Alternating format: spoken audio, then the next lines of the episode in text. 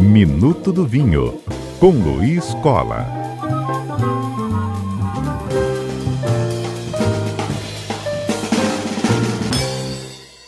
Minuto do Vinho no ar e Luiz Cola conosco ao vivo.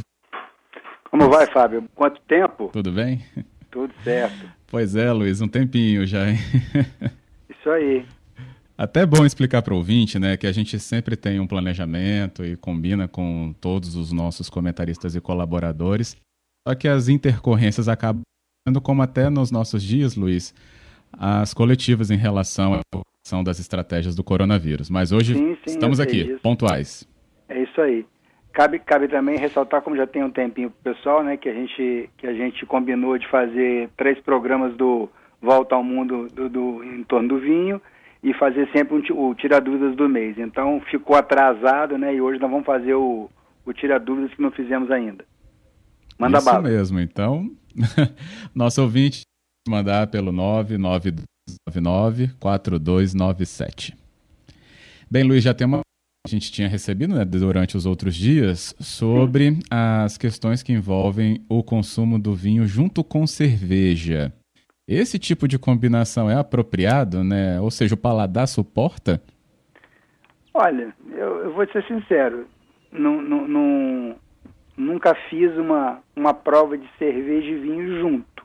Né? Até acontece às vezes, você chega num lugar, está muito quente, você toma lá um copo de chopp, um copo de cerveja antes de uma degustação, já isso aí até, até é relativamente comum. Mas ao mesmo tempo eu acho um pouco complicado. Enfim, não é, não é impossível, mas eu, eu, eu não tenho não tenho essa experiência feita por mim para poder dizer. Não, não, não, vejo impedimento, são dois fermentados. Apesar de que é, o, o, a cerveja não tem, não tem talvez a tanicidade para acompanhar, dependeria muito do tipo de cerveja, do tipo de vinho. É um negócio complicado. Realmente eu não saberia muito como, como responder isso de uma maneira definitiva. Eu teria de testar para poder dizer algo mais de maneira mais clara. Eu não sei qual é o objetivo da pessoa que está perguntando isso, mas talvez se ela puder depois esclarecer melhor, eu consiga responder com mais detalhe. Mas do jeito uhum. genérico que ela está colocando, não sei o que dizer. Ótimo, Luiz. Então já temos um primeiro panorama e depois a gente segue para outro. Aqui nós temos a questão que chega falando sobre cuidados indispensáveis na hora de guardar os vinhos em casa. Hum. Sempre dá dúvida. Pois é, é, é para você ter uma ideia, eu mesmo, nesse, nesses dias aí de isolamento, aí, de confinamento, de trabalho em home office, tive de, tive, tive de ficar monitorando minha, minha adega, porque meu termostato estava meio irregular e tal. Fiquei todo desconfiado com ele, mesmo tendo, mesmo tendo uma adega, tem de tomar cuidado. Mas eu imagino que a pergunta não, não, não esteja focada para quem tem adega climatizada. Olha, guardar o vinho, como eu já disse outras vezes, tem que se considerar duas coisas. Primeiro, o tempo que a pessoa vai guardar esse vinho, né? E o perfil do vinho que a pessoa vai guardar. Se a pessoa for guardar um vinho por pouco tempo, diria aí até três meses, né? Se não for nada hiper, ultra especial, um vinho muito frágil, antigo, um, um vinho normal, né? Vamos considerar isso. A pessoa comprou um bom vinho, quer beber, quer, comprou, viajou, trouxe de viagem ou comprou em outro lugar, aproveitou uma promoção, quer beber num dia especial, vamos, vamos considerar que seja um vinho bacana. Basta que ele guarde esse vinho em casa, num lugar longe da qualidade, longe principalmente da, do, do calor, né? É, que fique protegido. Eu sugiro que algum armário do corredor, ou pode ser até no, no, no, num closet, no quarto da pessoa mesmo, mas protegido da variação de temperatura. Se a pessoa, por exemplo, deixa, fica no apartamento, deixa o vinho lá num armário e o apartamento fica todo fechado, quente, de noite vai se ligar o ar-condicionado, vai variar a temperatura, não é ideal que fique nesse ambiente. O ideal é que ele fique numa temperatura o mais constante possível, mesmo que seja mais alto que a temperatura ideal. Hum, boa. Essa dúvida aí do, da variação da, da temperatura é sempre bom ser observada, né? A gente usa um aparelho igual ar-condicionado, acho que está refrescando, mas não lembrou do que foi durante o dia, né? Exatamente. O, o problema né, na variação de temperatura, é, nesses casos, é, é, o risco da rolha, da rolha ressecar. Porque se a rolha trabalhar como ela é elástica com a temperatura, pode permitir a entrada de ar. Se entrar ar, aí numa questão de temperatura, o oxigênio vai matar o vinho. Beleza. Tem outra questão aqui já pra gente então, 4h40, Minuto do Vinho no ar e você pode mandar sua dúvida pelo 9299-4297.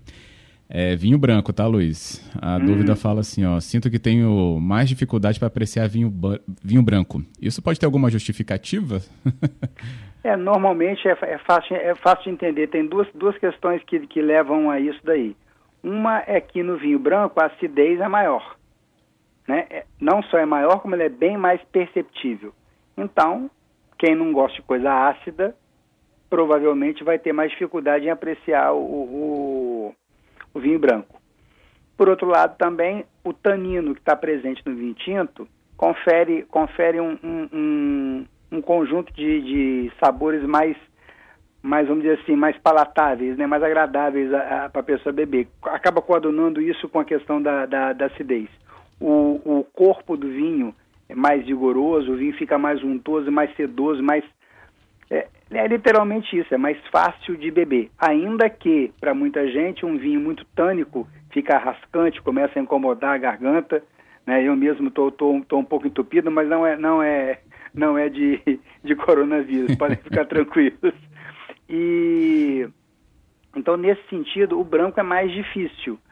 Pra, é, é, curioso isso que as pessoas que gostam de vinho branco, é, quando encontram um vinho com baixa acidez, costumam não gostar justamente porque o que ela busca no vinho branco é esse frescor, essa vivacidade trazida pela acidez. Então é, é normal. Por que, que as pessoas comumente adoram beber é, Malbec, Primitivo de Mandúria, são, que são vinhos que têm? São tintos, com baixa acidez, eles têm um teor de, um teor de álcool normalmente mais elevado, deixa o vinho mais é, sedoso no paladar. Né? Fica mais fácil de beber. Aquela fruta é mais evidente e acaba trazendo até mesmo um retrogosto meio, meio um pouco doce, que o que facilita a, a bebida, especialmente para quem não está tão habituado a beber vinho com, com frequência.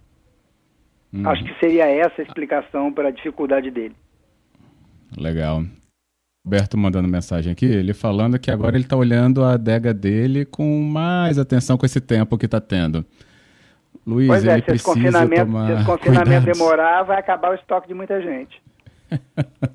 Eu pensei nisso também. Pois é, mas os cuidados com a adega né, particular sempre os que, que a gente é, poderia ressaltar? Temperatura já falamos. Sim, pois é. é. Basicamente, são três elementos centrais aí na conservação do, do, do vinho, se a pessoa tem a adega climatizada ou mesmo que não tenha. Primeiro, nós temos de considerar temperatura, de conservação, eu diria que alguma coisa no intervalo de 12 a 14 graus seria o ideal. O vinho está numa condição de umidade também adequada. A umidade basicamente é em virtude do vinho com rolha, porque se o ambiente estiver muito seco, a rolha pode perder a elasticidade, ela diminui a, a dimensão dela, né? E isso permite a entrada de, de ar. No mais, se a umidade for, vamos dizer assim, a partir de 60%, 65%, que é mais ou menos a umidade normal que a gente tem aqui. É, gente, eu diria que num lugar como Brasília, por exemplo, que é, é, que é muito seco, isso seria mais preocupante. E no norte do país, por exemplo, que tem muita umidade, acima de 80%, 90%, dependendo da época do ano, não tem importância. O, o, o excesso de umidade só vai ser ruim para o rótulo, que pode se dar bolor, é, ficar, uhum. ficar um pouquinho rugado e se perder com um excesso de umidade. É até curioso falar disso, porque provavelmente muitas pessoas já viram garrafas de vinho, particularmente vinho do Porto ou vinho Madeira, que o rótulo tem só escrito números, né, ou até letras com tinta na garrafa, não tem rótulo de papel. Isso é uma maneira de permitir que o vinho fique guardado, né, é, num ambiente escuro, até com, a, com alta umidade, sem o risco do rótulo, do rótulo de papel se deteriorar e perder a identificação. Então, nesses casos, eles pintam literalmente a, a garrafa para evitar esse tipo de coisa.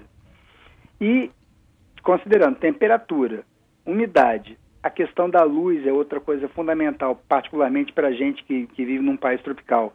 É, a incidência de luz é outra coisa que afeta profundamente o vinho. Não é à toa que, que as garrafas de vinho de média e longa guarda são garrafas de vidro escuro, é normalmente marrom ou verde escuro, justamente para proteger o vinho da incidência do, do, dos raios ultravioleta.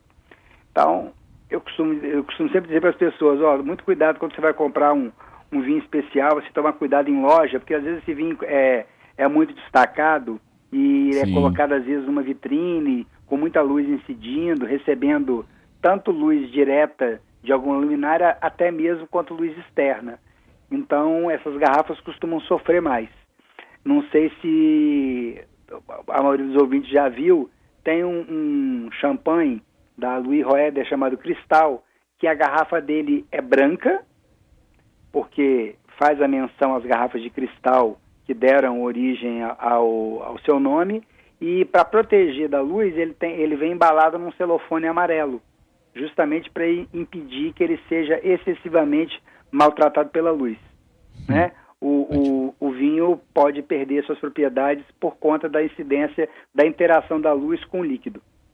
Eu acho que seriam os três elementos chave aí. Assim, a questão de guardar a garrafa deitada para aquelas situações de longa guarda em que a rolha também pode ressecar. Acaba sendo um cuidado, na maioria deles, mais com a, mais com a rolha do que com o vinho. O vinho mesmo uhum. é temperatura que faz a diferença. Temperatura de guarda é o que, que vai garantir com que ele tenha uma saúde e longevidade estando guardado na sua adega. Acabamos respondendo até o Sebastião, nosso ouvinte, mandando mensagem. Beleza. Luiz, obrigado, hein? Nada. Vamos, vamos ver então semana que vem a gente consegue voltar no, no horário normal e no tema normal.